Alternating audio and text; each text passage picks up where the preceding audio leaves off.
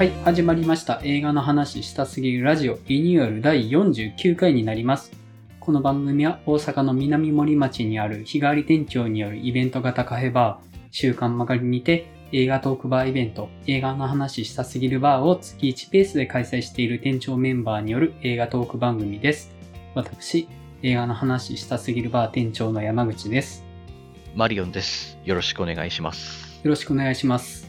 今回、原口さんが収録欠席で、前田さんが、えっと、参加できるかどうかちょっとまだわからないので、一旦二人でオープニングを始めていきたいと思います。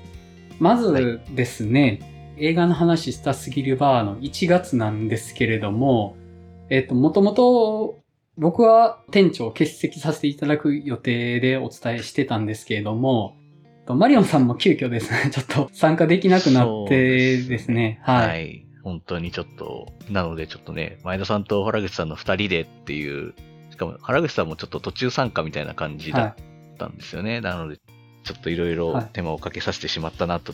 前田さん古軍奮闘してた時間があったっていう。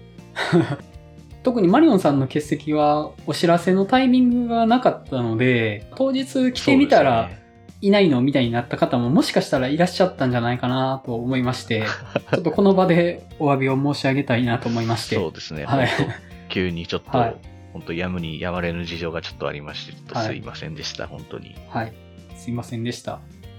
まあそんな感じで近況を伺っていこうかと思うんですけども、はい。マリオンさんの近況はいかがな感じですかね？まあ、いろいろ事情があって映画館に行けなくなったりとか、まあね、バーにもちょっと参加できなくなっちゃったりとかあったんですけど、まあその分家でいろいろ映画をいっぱいは見てたんですけど、はい。えっと、ザ・ロイヤル・テネンバウムスとか、うん。ウェス・アンダーソンの作品とか、うん。あと、フレディ VS. ジェイソン、フあおー。レディ VS. ジェイソンとか、はいはいはい。なるほど。あと、アマゾンプライムで配信されてる限定のやつで、はい。インフィニット無限の記憶っていう、はい。これはあの、マーク・ウォールバーグ主演で、監督がマグニフィセント・セブンとかのアントン・フークアはいはいはいはい。の、まあ、アクション映画うんうん。とか、あとこれは Apple TV プラス限定のやつで、スワンソングうんうんっていう、マハーシャル・アリとかが出てるようなうん。映画なんですけど、うんあとこれもちょっと映画館ではやってない配信になっちゃった作品で、アントラーズっていううんホラー映画とかも、うんを見てました。はい。どうしてもちょっと家にいないといけないみたいな状態になってしまったので、もうここぞとばかりに家で映画をたくさん見てはいました。はい。相変わらずむちゃくちゃ見てますね。あの あのね、やっぱ見たいやついっぱい溜まってるんですけど、すぐ映画館行っちゃうので、うんこういうのがどんどんこう溜まっていって、ネットフリックスとか、ね、アマゾンプライムのマイリストがパンパンになってるので、ちょっと消費したいなと思って見てたんですけどね。はい。うんうん正直僕、さっき上がった作品全然把握してないの感じなんですよね。そうですよね。いやー。特に多分、最後の3本とかは映画館でやってないやつなので、うん多分知らないかなっていう。特筆すべきはこれみたいなのありますか？僕ね、スワンソングがちょっとね、めちゃくちゃ喋りたいんですよ。はいはいはい。で、これどんな話かっていうのをちょっとまず言わないと何の話かわかんないと思うんですけど、はい。主人公がマハーシャラーリ演じる主人公の男がいるんですけど、はい。彼は奥さんもいて子供もいてって、あとアーティストとして活躍されてる。んですけど、ただ彼にはもう余命が少ないと。うん。難病でもう長くは生きられないっていう状態になって、で、彼はあることをするんですけど、それが、その、まあ、近未来の話なんですけど、完璧なクローンを作って、そのクローンと自分を入れ替えるっていう。うんうん。家族はそれを知らないまま過ごすので、ただまあクローンと入れ替わってるので死んだことにはなってないんだけど、まあ実際はしなくなっててみたいな状態にするっていう、ちょっと特殊な。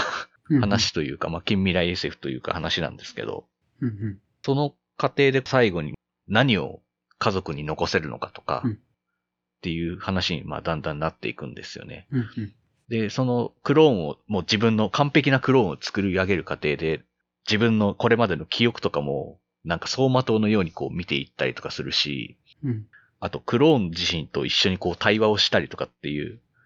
シーンとかもあって、それはもう完全にもう鏡合わせの自分との対面みたいなうん感じになっていって、うんうん最後に死にゆく中で自分は何を残せるんだろうかとか、自分がどんどんなくなっていくみたいな感覚とかっていう不安に震えながらもなんかいろいろそういう自分のこうなんていうか身辺整理をしていく話なんですよね。うんうん。うん。で、まあ結局このスワンソングっていうタイトルが何なのかっていうのがあるんですけど、うんうんスワンソングってまあ英語でアーティストとか芸術家が残した最後の曲、うんうん。時世の句とかそういう遺作とか、うんそういう風な意味があるんですよね。うんうん。だから最終的に彼は家族に何を残すのかっていうのがだんだんうん。物語のこう盛り上がりになっていくっていうか、うん。ちょっと普通に泣いてしまいましたねっていうぐらい、すごく SF チックな話なので、うん。なんかそういうクローン技術の是非みたいなのもちょっと触れるんですけど、うん。どっちかっていうとやっぱりその死にゆく男のうん。最後の心のざわめきというか葛藤みたいなのを丁寧に描いた作品でうん、これは結構すごくよくできた映画でうん、ちょっと見事でしたね。一応配信が去年に公開されてたので、多分去年見てたらベスト入れてたんじゃないかなっていうぐらい、えーちょっと僕は好きな映画でした。アマゾン限定でしたっけ？これはね、?Apple ッ TV。プル TV プラスなるほどで。すね。そうですね。えっと、SF って結構哲学を語るのにすごくうん。適した題材な側面ってあるとは思うんですけど、まあ、はいそこをうまく使った作品の一つなのかなっていうふうには伺う限りでは思って、その、ファンタジーみたいに根本的にこの世界とは違うルールで動いてるんではなくて、この世界にプラスされた超現実性みたいなのを通じて哲学していくみたいなのって、うん SF の得意領分なのかなとは思うんですよね。うん。そうですねん。使い。方がうまそうだなっていうのが思いましたね。聞いてる限りだと。うんそうなんですよね。まあ、マハーシャラーリー以外にも、グレン・クロースとか、うんオーク・アフィナとか、うん、うん。ナオミ・ハリスとか結構豪華な役者さんが揃ってて、うん、これがちょっとまあ配信限定っていうのはちょっともったいないぐらい結構いい作品だったので、うん、うん。なかなか Apple TV プラス入ってる人もなんかあんまりいなさそうなんでちょっともったいないなってぐらいなんですけど、できれば皆さんに見てもらいたいなってぐらい僕はおすすめしたい映画でした。これは。なるほど。じゃあ、次僕の近況入っていきたいと思うんですけども、まず、フレンチディスパッチ、ザ・リバティ、カンザス・イブニング・サン・ベスタツを見ましてですね、はい。はい。えっと、マリオンさんはウェス・アンダーソンの予習をしてた感じですかね？そうですね。ザ・ロイヤル・テネンバウムス見てたのもまあちょっと見たことないし、うん予習がてらって感じでちょっと見てました。はい。えっと、僕のウェス・アンダーソン遍歴としては、あんまり見てない人なんですね。うんグランドダーペストホテルと犬ヶ島を見てる人でして、まあ、今回、フレンチディスパッチ、かっこ略を見てなんですけど、うーん、率直な感想としては結構面食らいました。はい。なんかビジュアルで押し流されるには結構読解が求められるというか、うん。1925年から75年までの50年間存在してた、まあ、あの、架空の雑誌のうん編集長が亡くなって、それの追悼記念号にして、その雑誌自体の閉館号の記事を作るみたいな話なのかな。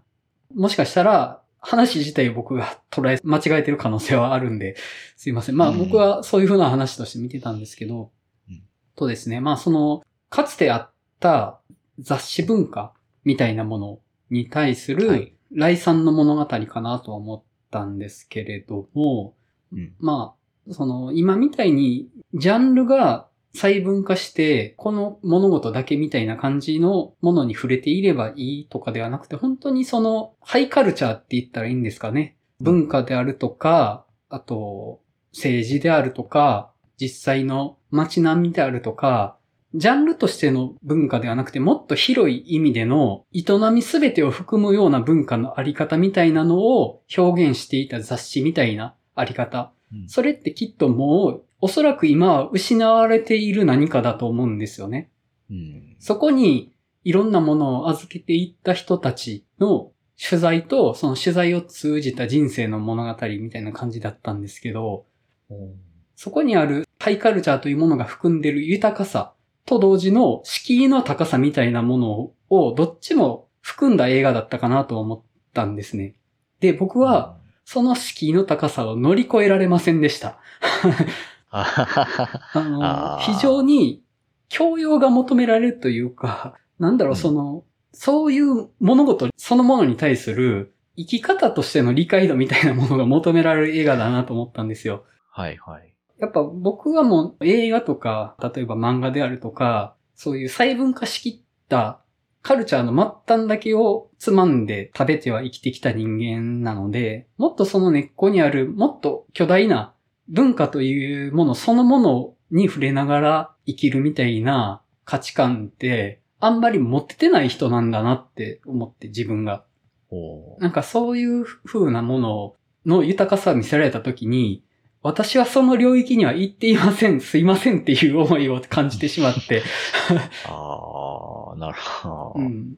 ちょっと気遅れしちゃうという感じなんですかね。なんかうこう、ん。すごくもう目の前に広がってる景色とか文脈とかはものすごいんだろうけど、全くそれがわかんない、わかんないじゃないけど、全容把握はちょっと難しくなって、そこがちょっと気遅れしちゃうみたいな感じなんですかね、そういうのって。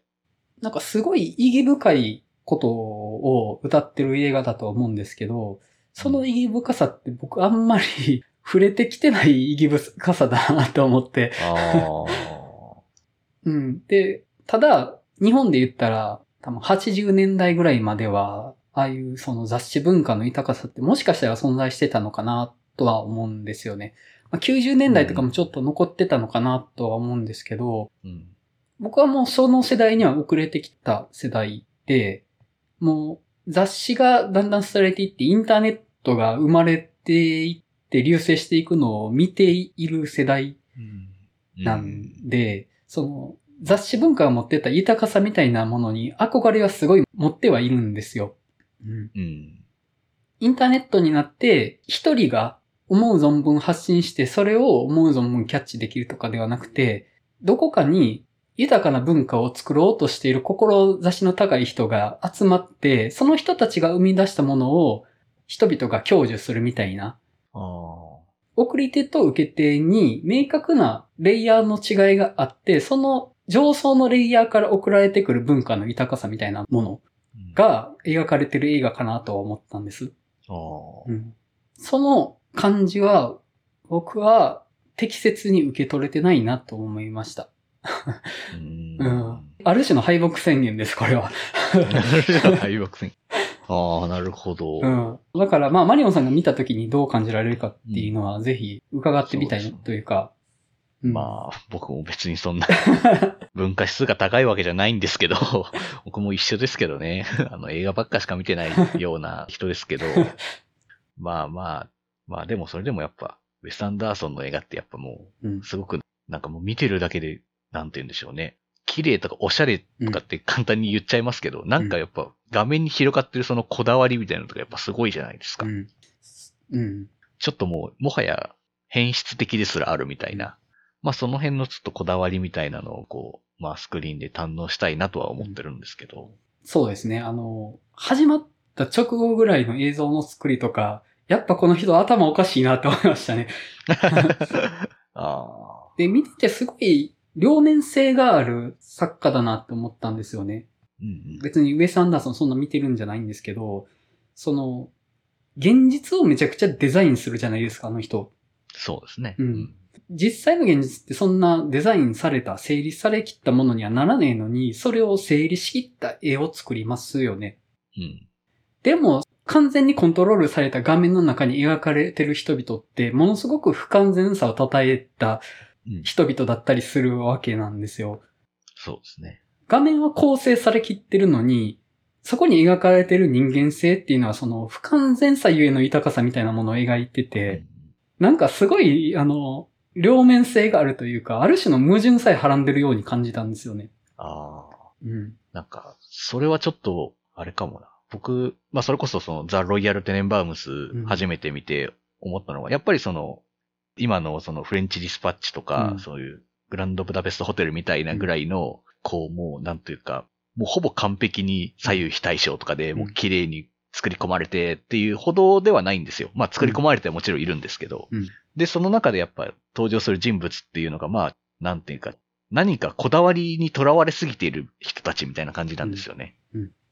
で、その、まあ、バラバラになってしまった家族が、なんとか一つにまとまるっていうのが、何かしらの彼らの一つなんかこだわりとか盲念みたいなのを少し捨てるというか、うん。ちょっと脇に追いやるみたいなことで一つにまとまるみたいな話だなって僕ちょっと思ったんですよね。うん。けど実際なんかウェス・アンダーソンの映画ってどんどんこだわりみたいなのとかがどんどん先鋭化してって、もう完璧さを叩いた絵しかもう絶対作らないぐらいの勢いになってるじゃないですか、うん本人は。うんなんかそのなんかアンビバレントさみたいなのはなんか面白いなってちょっと思ったんですよね。うん。